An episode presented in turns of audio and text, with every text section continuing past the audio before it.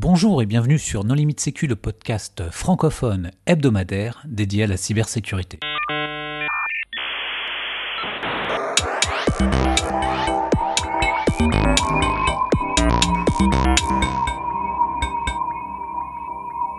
Alors aujourd'hui, nous avons deux invités pour un épisode sur SIM3. Ces deux invités sont Marc-Frédéric Gomez, bonjour. Bonjour. Et Olivier Calef, bonjour. Bonjour. Alors Marc-Frédéric, euh, bon, les auditeurs te connaissent déjà, mais est-ce que tu peux te présenter avec ta casquette d'invité? Alors en tant qu'invité, je représente le CERT d'une grande institution financière. Et Olivier, qui es-tu? Donc euh, bah, je m'appelle Olivier Calef, euh, je travaille actuellement chez Verium. Je travaille dans les, sur les aspects de gestion de crise, de cyber-résilience. Et à côté de ça, je suis formateur SIM3, auditeur SIM3 et utilisateur de SIM3 depuis de nombreuses années. Et les contributeurs No Limit Sécu pour cet épisode sont Nicolas Ruff. Bonjour. Et moi-même, Hervé Schoer. Bonjour à tous. Alors Olivier, SIM3, qu'est-ce que c'est? On va commencer par la définition. Hein. Le sigle SIM3, ça veut dire Security Incident Management Maturity Model. Donc SIM3. Donc ça consiste tout simplement à essayer de mettre en place un, modèle d'évaluation pour euh, les équipes euh, CCERT ou CERT, euh, de façon à voir si elles sont bien organisées et si elles ont atteint donc un niveau de maturité qui leur permet d'être efficaces et efficientes dans leurs activités. SIM3, c'est quelque chose qui permet de certifier les, les CCIRT en quelque sorte? Alors, il y a plusieurs façons de voir les, choses. C'est pas simplement la certification. On peut s'en servir pour définir un chemin d'amélioration on peut s'en servir pour effectivement euh, avoir un certain niveau de maturité qui est reconnu, et c'est ce qu'on trouve dans le cadre de certains euh, groupements ou associations de CCIRT. On peut parler de la TFC CIRT en Europe, on peut parler de la NCA au Japon, euh, on peut parler de l'Intercert en France ou voire du, du FIRST. C'est un référentiel qui est publié sur Internet? Tout à fait, c'est un référentiel qui est dans le domaine euh, public, euh, qui existe euh, bah, depuis le début des années 2010. donc vous aurez le, lien dans les notes de, ce, cet épisode. mais il se compose de, plusieurs catégories de, de paramètres, des familles de paramètres qui sont orienté sur les aspects d'organisation, les aspects humains, les aspects d'outillage et les aspects de, process euh, pour ce pour ce. Donc il ne s'agit pas du tout de savoir ou d'évaluer si euh, des personnes qui sont dans ce CCIRT sont compétentes, euh, sont capables d'avoir des activités euh, très très pointues. il s'agit beaucoup plus, encore une fois, de travailler sur les aspects d'organisation et voir si finalement cette, cette organisation, ce CCIRT, a des bonnes procédures et que c'est pas, je dirais, on ne, se repose pas simplement sur les, personnes pour faire du traitement de l'incident, de la réponse incident, de la veille. Qui maintient ce, référentiel? C'est une fondation, c'est une association, c'est un groupement professionnel, c'est un gouvernement, c'est alors, euh, c'est là ce qu'on appelle l'Open CCIRT Foundation. Donc, c'est une association euh, euh, de loi de, de, droit néerlandais qui a été montée il y a un certain nombre d'années et qui a pour justement vocation de faire vivre ce modèle euh, et de le faire euh, reconnaître et euh, utiliser par les différentes associations de, de ces de par le monde. Donc c'est une association à but non lucratif euh, qui finalement est, très centrée autour de, ce modèle SIM3. Il faut voir aussi en complément que les fondateurs de l'Open CISORT Foundation, ce sont des gens qui ont commencé la réponse à incident dans les années 90, début 2000. Donc ils ont une très forte expérience, ils ont une légitimité, ils interviennent à, travers les différentes associations que hum, Olivier a mentionnées. Et euh, ce que je mettrais en complément sur vraiment le but de SIM3, c'est d'apporter un fil rouge à tout responsable qui doit monter une équipe de réponse à incident. Un des avantages énormes, c'est que vous partez de zéro, vous avez une feuille blanche, et en suivant ce modèle, vous allez permettre d'avoir l'organisation, les process qui sont aussi importants que l'organisation, et l'outillage viendra en dernier. Avec, euh, par exemple, quand on, peut, quand on parle d'outillage, il y a aussi l'aspect qualitatif. Quand on va répondre à un incident, il y a l'aspect technique, il y a l'aspect qui va répondre au client, puis après il y a l'aspect le retour du client par rapport à l'incident. Donc tout ceci est très bien documenté. Et euh, c'est vraiment un, vrai plaisir quand on démarre une activité de réponse à incident ou au contraire quand on veut l'apporter, quand on veut aussi argumenter sur les aspects budgétaires. Parce que c'est un des avantages, c'est plutôt que de dire j'ai besoin d'avoir des serveurs, j'ai besoin d'avoir euh, tel outillage sur de la CTI, je veux faire du forensic, etc. Avec ce niveau de maturité, vous allez pouvoir exposer auprès de votre hiérarchie comme auprès de vos clients.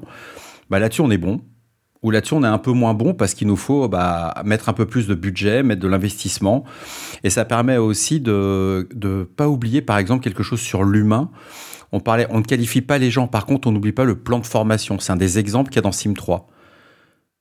Le fait d'avoir de la formation, le fait de participer à des conférences, ça fait partie d'un niveau de maturité que doit avoir une équipe de réponse à incident. Et c'est quelque chose qu'on oublie trop facilement quand on parle technique, on dit voilà, je monte un CERT ou un CERT et euh, je dis que je fais de la réponse à incident, bon, on oublie parfois un peu trop rapidement, bah, il faut de la formation sur les gens, il faut participer à des conférences parce que c'est un échange avec les pairs. Et un des avantages de SIM3, c'est aussi d'avoir un langage commun, bah, de dire bah, t'en es où sur ta résilience? Est-ce que tu as eu un mandat de la part de ton entreprise ou de tes clients? Est-ce que ce mandat te couvre sur toutes les missions que tu proposes? Et c'est assez intéressant parce qu'il y a parfois des choses qui sont assez basiques. On se dit mais ça, en fait, je l'ai pas j'ai pas le mandat de tel client qui situe sur tel pays où euh, je veux récupérer, par exemple, de la fuite de données. Je vais récupérer un leak qui m'appartient pas, est-ce que je peux, j'ai le droit, etc. Et tout ça grâce à SIM3, bah vous, vous commencez à construire votre, votre. Quoi, votre CERT pour être exact. Mais c'est avec Olivier, on a, on a un petit défi sur CCIRT, CERT. Oui, on a pris l'habitude d'utiliser CCIRT de l'époque où CERT était une marque déposée. Oui, avant TFC CIRT, euh, c'est très ancien, parce qu'avant, il y avait Terena et encore avant, il y avait, il y avait RAR, euh, réseau associé de la recherche européenne, et c'était les, les, la première organisation qui réunissait la réponse à incident. Donc euh, on est effectivement en 1990, alors ça peut paraître incroyable à nos petits jeunes, mais oui, depuis 1990, la réponse à incident est organisée au niveau européen et vos serviteurs y étaient depuis cette époque-là. Ah, mais Hervé, on sait tous que tu es intervenu sur le virus Michelangelo en 1991. Arrête, arrête, arrête. Bon, et alors, euh, il y a combien de niveaux de maturité dans, dans SIM 3 alors, il y a plusieurs façons de répondre à cette question. Euh, au sein de SIM3 lui-même, euh, on va dire qu'il y a quatre niveaux de, maturité. Euh, par contre, euh, de façon globale pour le, le standard, euh, ça peut être interprété de façon différente et les associations vont mettre leur propre niveau. Par exemple, lorsqu'on regarde la TFC CIRT au niveau européen, bah, on a le, premier niveau, on parle pas du tout de SIM3, le deuxième, c'est tout ce qui est euh, la partie accréditation, par exemple. Euh, par contre, lorsqu'on va vouloir avoir une certification euh, SIM3, là, on va effectivement devoir respecter des, des niveaux minimaux euh, pour les différents paramètres de, de SIM3. Donc on va avoir comme ça des, des modèles. Si on s'intéresse par exemple au CCIRT Network euh, au niveau européen, donc ça c'est des choses sur lesquelles euh, l'ENISA a travaillé et euh, auxquelles j'ai contribué avec Don Stickworth, qui est un des, des, des pionniers dans, dans, le domaine des, des aussi, eh bien là on a défini trois niveaux, un niveau basique, un niveau intermédiaire et puis un niveau avancé. Euh, donc en fait, ce modèle SIM3, il va s'appuyer aussi sur des, des ABAC euh, où on va définir quels est euh, les, les, attendus pour avoir tel ou tel niveau.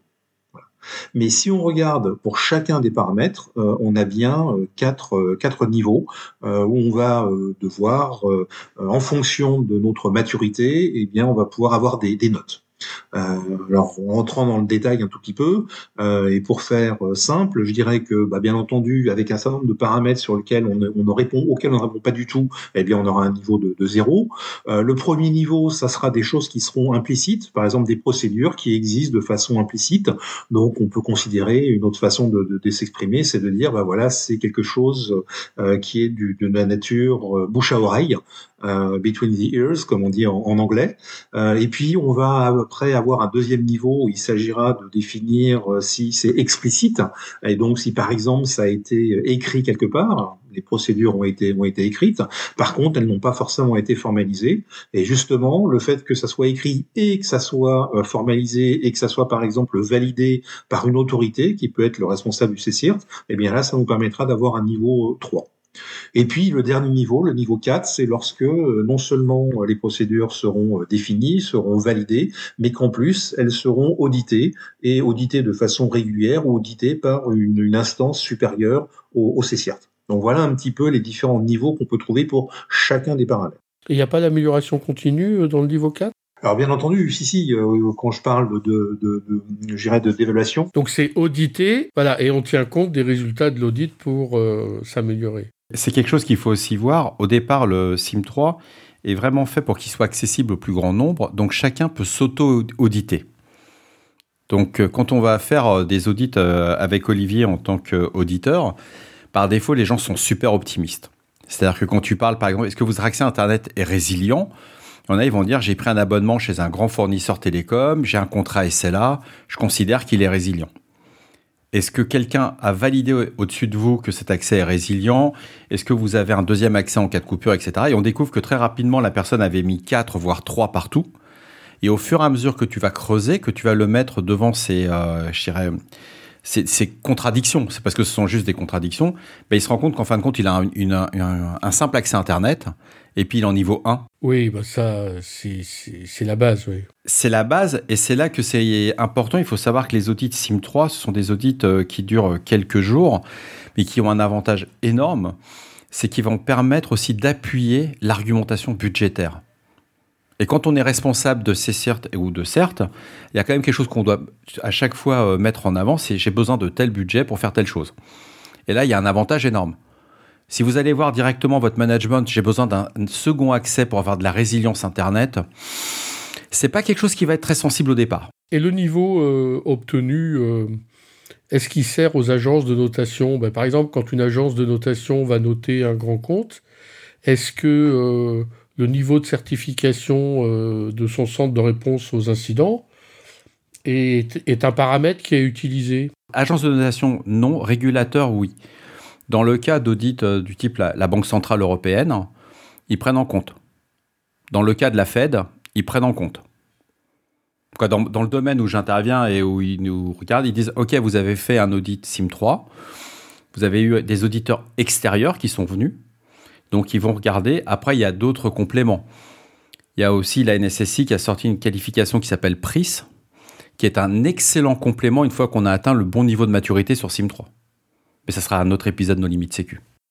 Et toi, par exemple, quand tu interviens en tant qu'auditeur, c'est à quel titre euh, Parce que est-ce qu'il faut avoir un certain niveau d'accréditation au sein de l'OpenSea Foundation pour pouvoir auditer Ou est-ce que c'est... Tu passes une formation avec un examen donc c'est un examen écrit à l'ancienne, papier, crayon.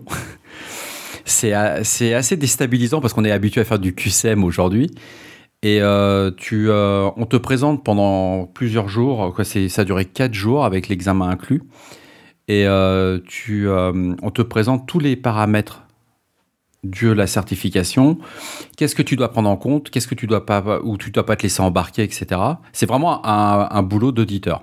Exactement. Et ce que je rajouterais, c'est que, bah, comme en tant que formateur, on, injecte aussi euh, au-dessus des slides notre notre vécu et notre expérience pour réaliser ces évaluations ou ces audits. Euh, ce qui veut dire qu'on va donner des exemples concrets aux personnes qui suivent la formation. Alors, et on fait des, des petits euh, cas d'école pour justement en leur disant, voilà, vous avez telle situation. À votre avis, comment est-ce que vous évaluez? Et on discute de, de ça. Pourquoi est-ce qu'on a mis telle ou telle note? euh, lorsque vous voyez tel euh, tel point ou euh, telle procédure, est-ce que vous considérez que c'est bien ou que c'est pas suffisant? Et ça, on peut le faire sur les différents les différents paramètres. Donc il s'agit, en fait, il n'y a pas forcément une bonne réponse. Il faut surtout voir la façon dont, par exemple, ça a été implémenté et dont c'est validé par les instances de d'entités dont fait partie le, le CCIRT.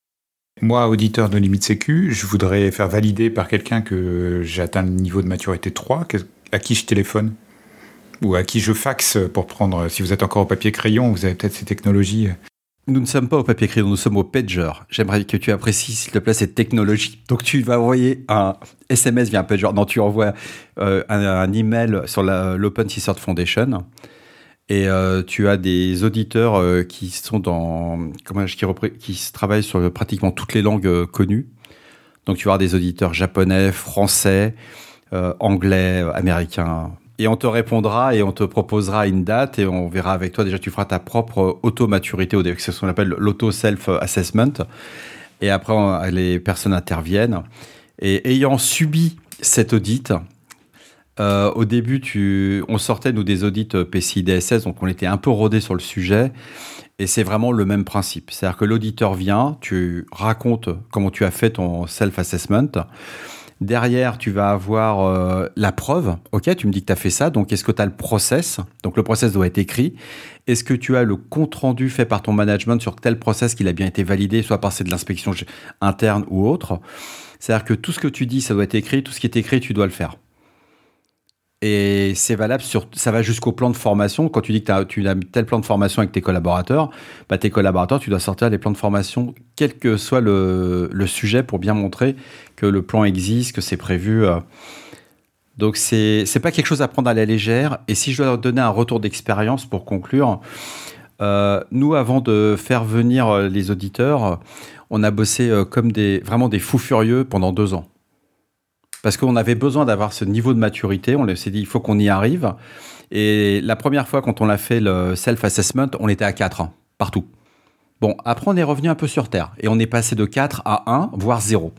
Parce qu'on s'est rendu compte que, bah non, en fin de compte, on n'a pas euh, tel paramètre. Par exemple, la messagerie, on était, vu qu'on était sur des, des systèmes B-Site, etc., on s'est dit, ouais, c'est bon, on est couvert. Et on a constaté qu'au niveau de la résilience par rapport aux infrastructures du CERT, bah non, on était sur un monosite. Voilà, c'est des petites choses. Voilà, c'est des petits points qui font que quand les auditeurs viennent, euh, on a un peu transpiré. Hein. C'est-à-dire qu'on a beau réserver une salle, leur mettre le café, croissant et les, petits coussins, euh, on a souffert. Je pense qu'il y a un mot qui est quand même important, c'est le mot d'auto-évaluation. Hein. Euh, on, ne, ne, va pas téléphoner, on va pas prendre contact directement avec l'OpenCCIRT Foundation pour se faire évaluer ou se faire auditer comme ça il faut forcément qu'en amont, euh, vous auto-évaluiez. Donc, euh, quand vous allez sur openccrt.org, vous trouvez euh, l'outil dynamique qui permet de répondre aux différentes questions et de, de s'auto-évaluer, ce qui permet d'avoir un diagramme radar. Et on peut aussi comparer son niveau atteint par rapport à différents profils. Euh, ça peut être le profil du, du FERT, ça peut être le, profil de, de l'ENISA et du CCRT Network en basique, intermédiaire ou avancé, ou ça peut être le, profil de la Trusted Information euh, euh, au niveau européen, enfin de la TFC CIRT, au niveau certification. Donc ça vous permet quand même déjà de, de voir où est-ce que vous en êtes. Après, c'est vrai qu'il y a une difficulté, c'est comment est-ce que vous faites vraiment cette évaluation entre un niveau 2, 3 ou 4. Alors comme je l'ai expliqué brièvement euh, tout à l'heure, euh, c'est des choses qui, euh, qui se comprennent assez bien, mais c'est vrai que parfois on, on a l'impression, on, a, on souhaiterait avoir des quatre partout et d'être parfait, alors que de toute façon c'est c'est relativement irréaliste. Et lorsque vous allez avoir quelqu'un qui va venir évaluer ou auditer votre CCIRT, et eh ben vous dire, bah, écoutez, là c'est un peu trop optimiste et, et c'est pas réaliste, et, et vous allez automatiquement redescendre. Donc le mieux, c'est quand même que de, faire cette première auto-évaluation pour, euh, euh, je dirais, de façon euh, un peu un peu empirique dans un premier temps, mais vous évaluer et, avoir une, une, évaluation qui soit qui soit juste et qui soit qui soit correcte. Euh, ce qu'il faut voir aussi, c'est que euh, quand vous voulez rentrer à, l'Intercert France, par exemple, on ne vous demande pas d'être parfait partout. On vous demande d'avoir un certain niveau. Et encore une fois, il vaut mieux avoir un niveau qui soit euh, évalué de façon objective plutôt que de prétendre être bon partout. Et lorsque vous allez rentrer dans la communauté, eh ben, on va se rendre compte que vous avez un peu gonflé les pectoraux et que c'est pas justifié. On a eu le cas sur un audit que j'ai fait et euh, on parlait de la résilience du système de messagerie. Donc, euh, ils étaient extrêmement fiers de nous montrer euh, des notes entre 3 et 4 partout. Puis je dis, bon, ok, vous avez un système de messagerie avec vos clients. C'est de la messagerie traditionnelle, donc avec un client mail, hein, de l'Outlook en bonne et due forme. Et on dit, si votre système de messagerie ne fonctionne plus, vous avez prévu quoi?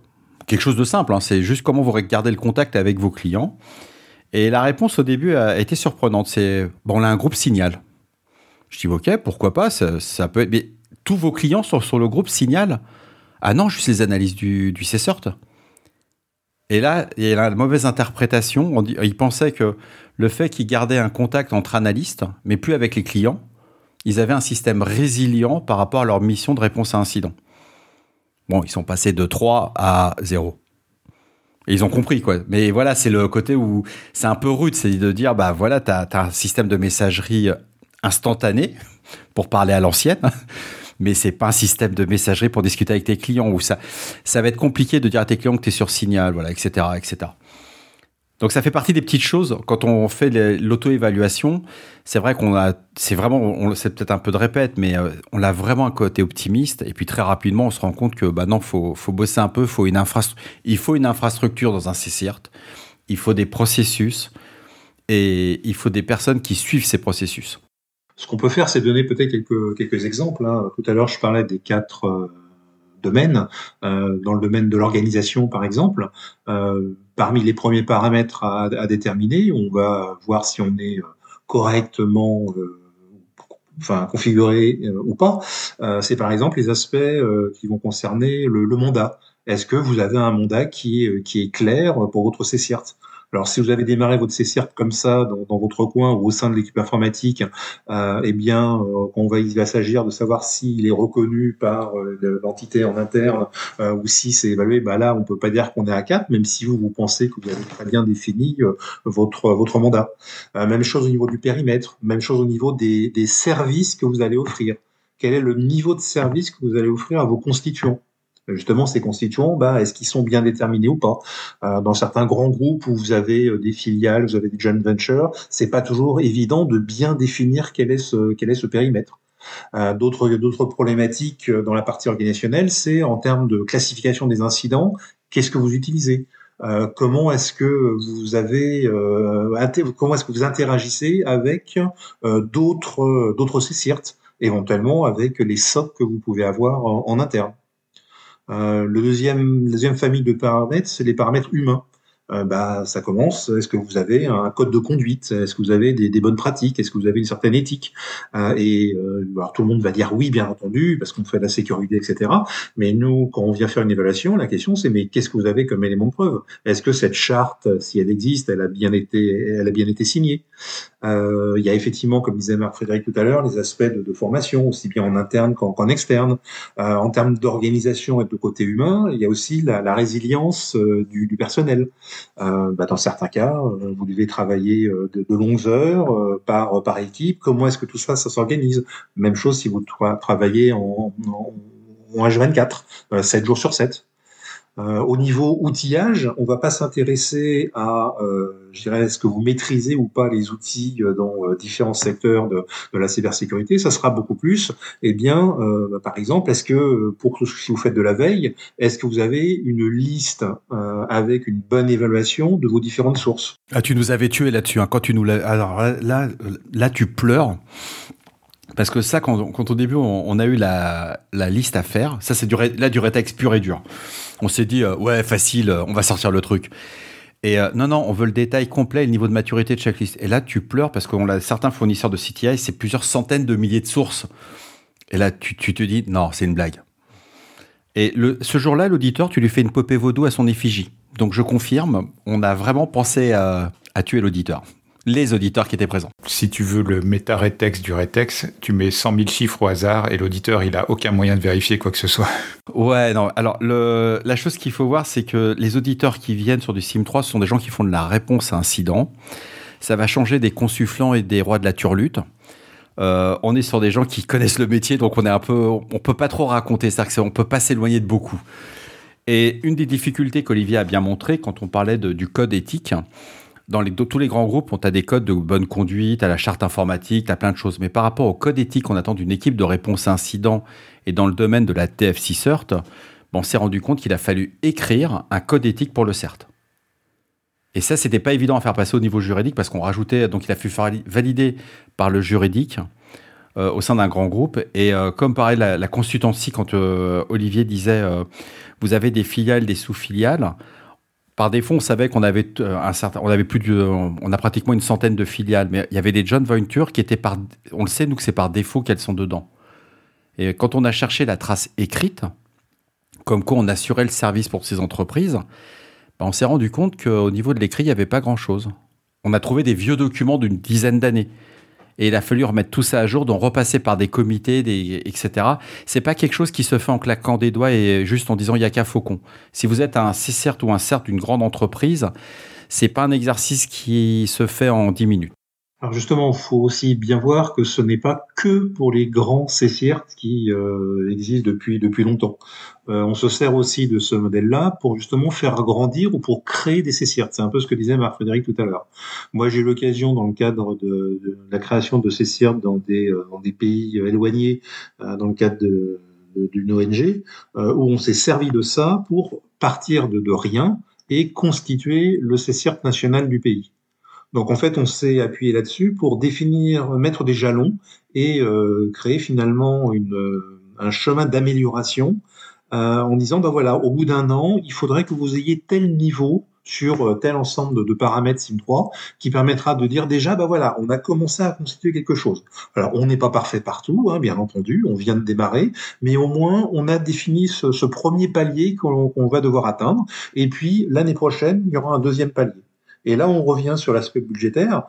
Euh, créer et constituer un CCIRT, c'est pas simplement mettre euh, des, euh, des, milliers ou des centaines de milliers d'euros sur la table et prendre du monde en disant bah voilà, on va faire une super équipe et puis ça ira bien. C'est vraiment construire une, un environnement de travail avec des, des procédures.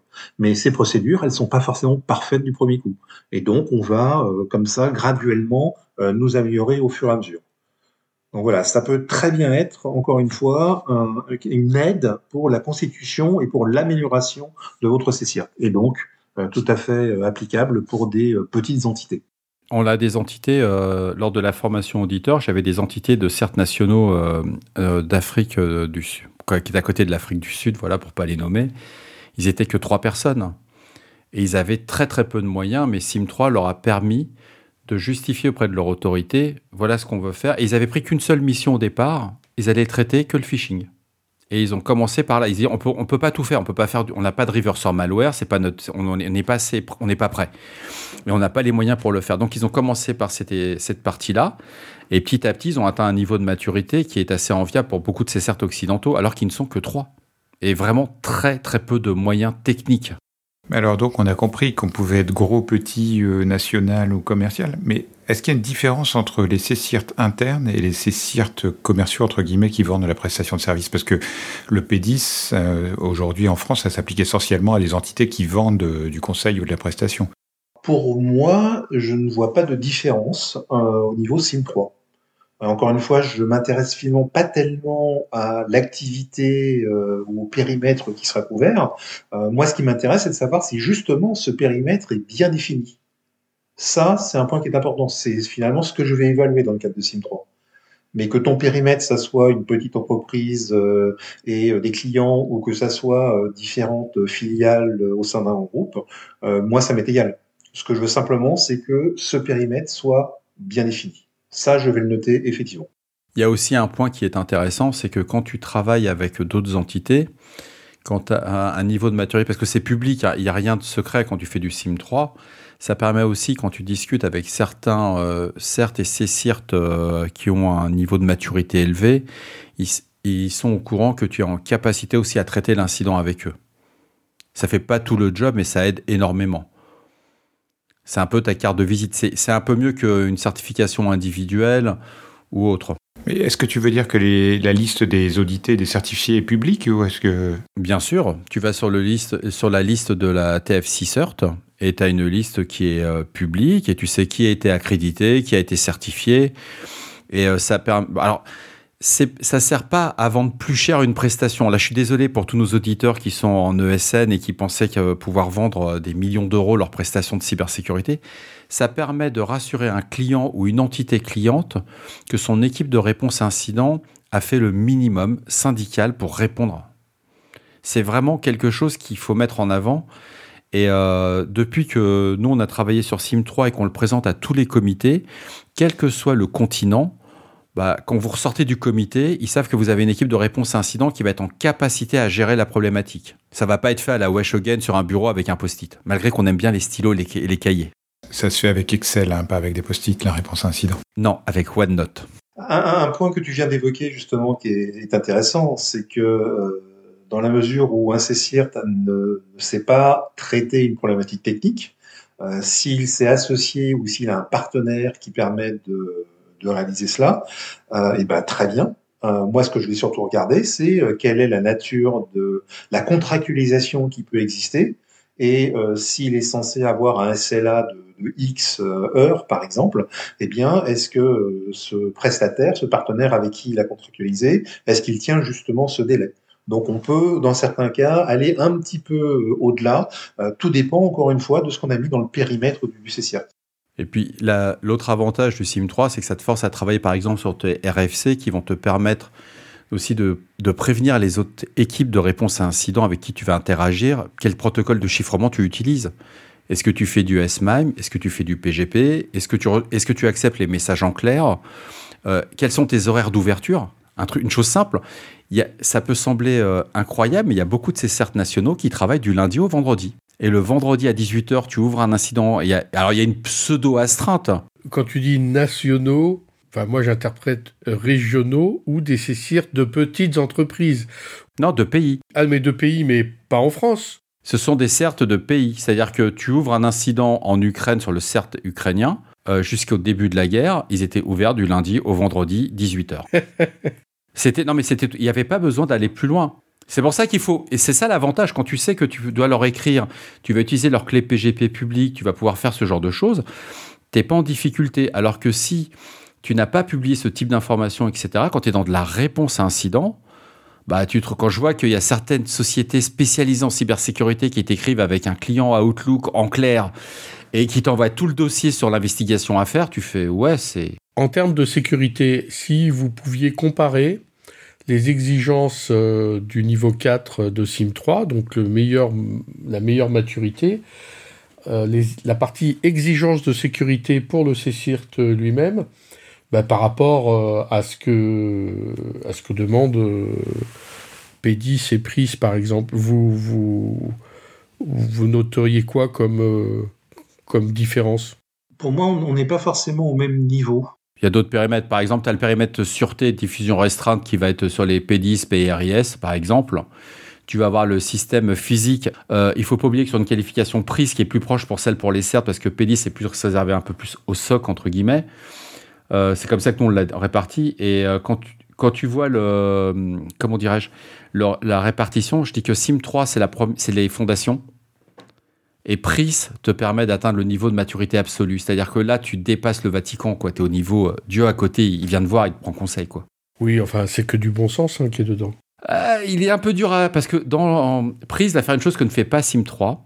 Si on devrait comparer, c'est pas une comparaison, c'est plutôt un complément. Prise va vraiment aller chercher la compétence de, des, des, personnes. Tu as des profils, donc on va aller chercher cette compétence. Alors que dans le cas de Sim 3, tu vas être sur un ensemble. Donc, si par exemple ton, ton reversor malware est, malade, bon, tu as, une résilience ou pas. Alors que sur Prise, on va aller évaluer la compétence de ton reversor malware.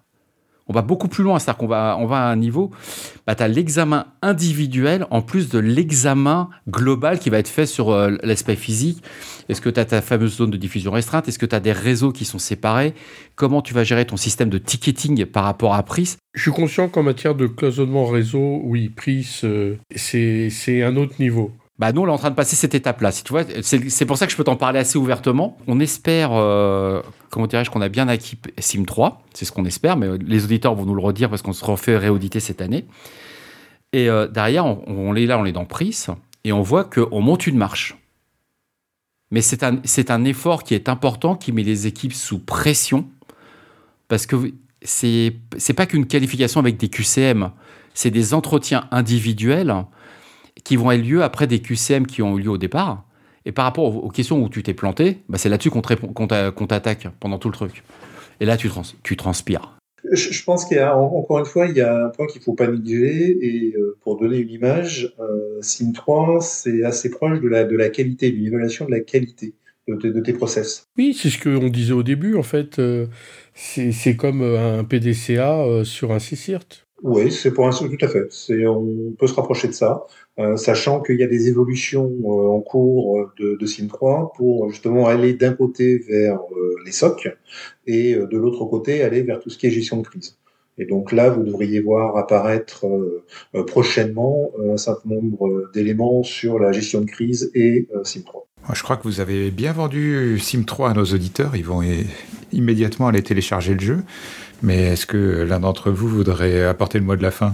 Bah écoutez, vous avez effectivement toutes les informations qui sont sur openccir.org, euh, aussi bien euh, le, le, modèle SIM3 euh, que l'outil qui permet de faire son, son auto-évaluation. Euh, vous verrez notamment, euh, si vous faites cette auto-évaluation, vous pourrez vous comparer par rapport aux différents niveaux que j'évoquais tout à l'heure, hein, au niveau du FIRST, au niveau des trois niveaux de l'ENISA, au niveau de la, la certification, euh, du, la certification pour pour l'accréditation au niveau, au niveau TFC CIRT, euh, et que ben, euh, lorsque vous regardez aussi, et si vous êtes français et que vous voulez rentrer au niveau de l'Intersart France, eh bien on vous demandera aussi de faire cette, cette auto-évaluation. Donc, euh, je dirais effectivement une bonne façon euh, de, de vous améliorer et aussi de vous, de vous comparer, de vous évaluer par rapport à, à des bons standards du marché. Je dirais en mot de la fin, si vous avez envie de découvrir SIM3, euh, je le fais à titre euh, perso. Moi, je suis prêt à vous, aider, à, accompagner. Donc, si vous êtes un CERT, vous avez envie de monter euh, en compétences, je pourrais laisser une adresse email sur l'émission pour vous aider. Parce que c'est vraiment un truc qui est hyper utile. Ça donne vraiment un niveau de maturité. Ça évite de voir les, les consufflants ou les boîtes de cybersécurité, ce que j'appelle en carton. Merci beaucoup, Marc Frédéric. Merci beaucoup, Olivier. Tous les auditeurs vont se précipiter sur SIM3 et par la même occasion euh, postuler pour travailler dans un CCIRT. Donc bravo à tous les deux. Merci infiniment euh, pour tous d'avoir écouté cet épisode et rendez-vous la semaine prochaine pour un nouveau podcast. Au revoir. Au revoir. Au revoir. Au revoir.